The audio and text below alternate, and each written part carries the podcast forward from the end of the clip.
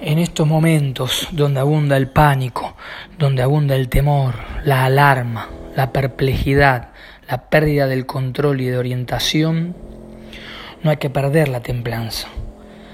Hay que buscar el momento para pararse, pensar con claridad y respirar bien profundo. Tengo la certeza de que siempre que hubo una tormenta, siempre salió el sol.